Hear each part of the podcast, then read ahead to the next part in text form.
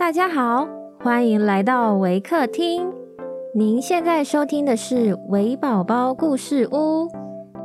本节目为台湾维客公益行动协会远距陪伴服务项目，透过讲故事的方式，陪伴我们在全球十一个国家、四十八个服务据点的孩子，让疫情所带来的距离不再是距离。本集节目由 Land Research Taiwan 录制支持。亲爱的听众，我是 Miss Sarah，今天要讲的故事是月亮。本故事将以英语进行。Hi everyone, I'm Miss Sarah from Waker. Today I'm going to share a story about the moon. The moon. In days gone by, there was a land where the nights were always dark, and the sky spread over it like a black cloth. For there the moon never rose, and no star shone in the obscurity.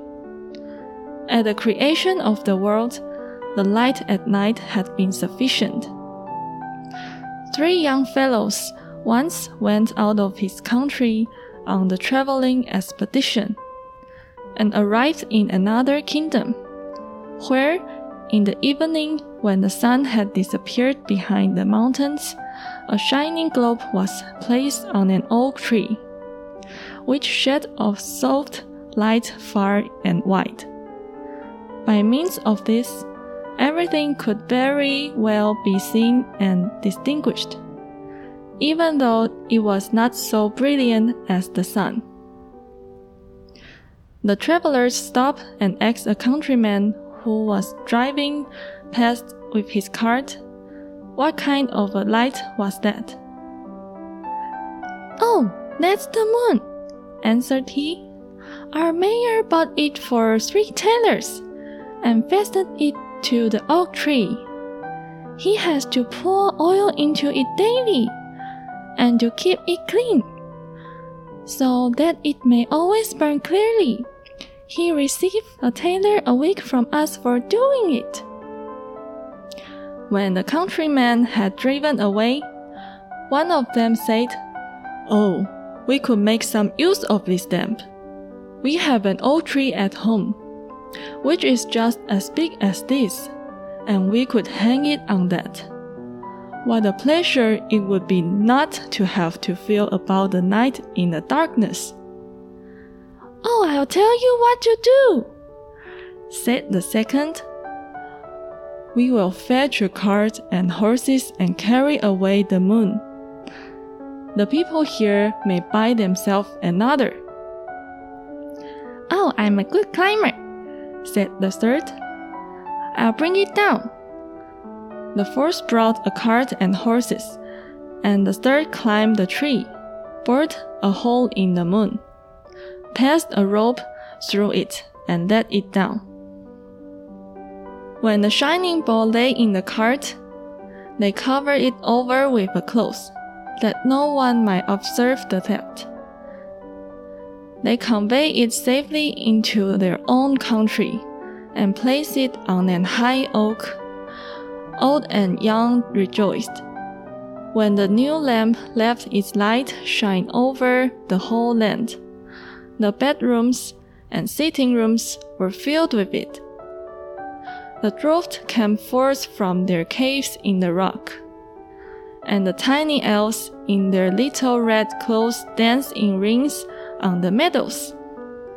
The four took care that the moon was provided with oil, cleaned the wick, and received their weekly thaler.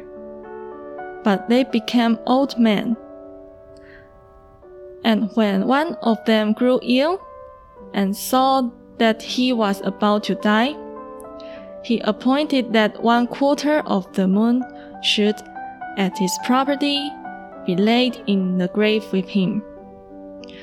When he died, the mayor climbed up the tree and cut off the quarter with the hedge shears. And this was placed in his coffin. The light of the moon decreased, but still not visibly. When the second died, the second quarter was buried with him, and the light diminished. It grew weaker still after the death of the third, who likewise took his part of it away with him. And when the first was borne to his grave, the old state of darkness recommenced. And whenever the people went out of night without their lanterns, they knocked their heads together. When, however, the pieces of the moon have united themselves together again in the world below, where darkness had always prevailed, it came to pass that the dead became restless and awoke from their sleep. They were astonished when they were able to see again. The moonlight was quite sufficient for them, for their eyes had become so weak that they could not have borne the brilliance of the sun. They rose up and were merry, and fell into their former ways of living. Some of them went to the play and to dance. Others hastened to the public houses, where they asked for wine, got drunk, brawled, quarreled, and at last took up cudgels and belabored each other. The noise became greater and greater, and at last reached even to heaven. Saint Peter, who guarded the gate of the heaven, thought the lower world had broken out in revolt and gathered together the heavenly troops, which are to drive back the evil one. When he and his associates storm the abode of the blessed. As this, however, did not come, he got on his horse and rode through the gate of the heaven down into the world below. There he reduced the dead to subjection, bade them lie down in their graves again, took the moon away with him, and hung it up in heaven.